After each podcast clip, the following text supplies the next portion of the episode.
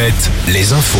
Et nous retrouvons Morgane Juvin. Bonsoir. Bonsoir Nico, bonsoir à tous. Les Français se sont rassemblés en nombre pour manifester aujourd'hui contre la réforme des retraites.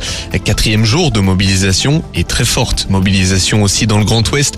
Au moins 45 000 personnes à Nantes selon Ouest France, environ 15 000 à Angers, 10 000 à Laval et Saint-Brieuc. Les syndicats mettent la pression sur le gouvernement.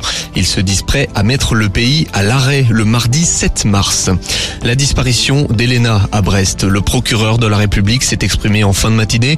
Le corps calciné retrouvé près de Crozon est celui de la jeune femme de, 10 de 29 ans, 21 ans.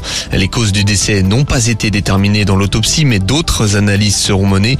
Le suspect a acheté 4 litres d'essence dans une station-service le jeudi suivant la disparition. Il était bien à l'endroit de la disparition d'Elena le dimanche matin. Aucun lien entre la victime et le suspect n'a été évoqué.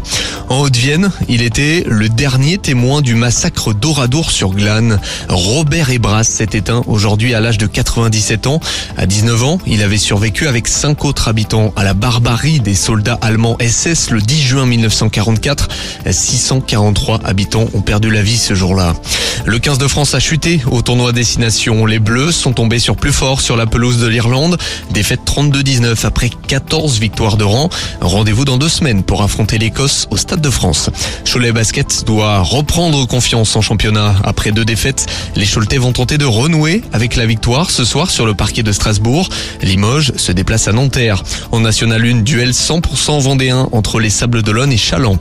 Un mot de volet pour terminer. Duel au sommet ce soir dans le Grand Ouest. Saint-Nazaire, deuxième de Liga et Tours, le leader s'affronte en Loire-Atlantique. Nantes, quatrième, se déplace à Chaumont, troisième. Bon début de soirée, restez avec Nico jusqu'à 20h sur Alouette.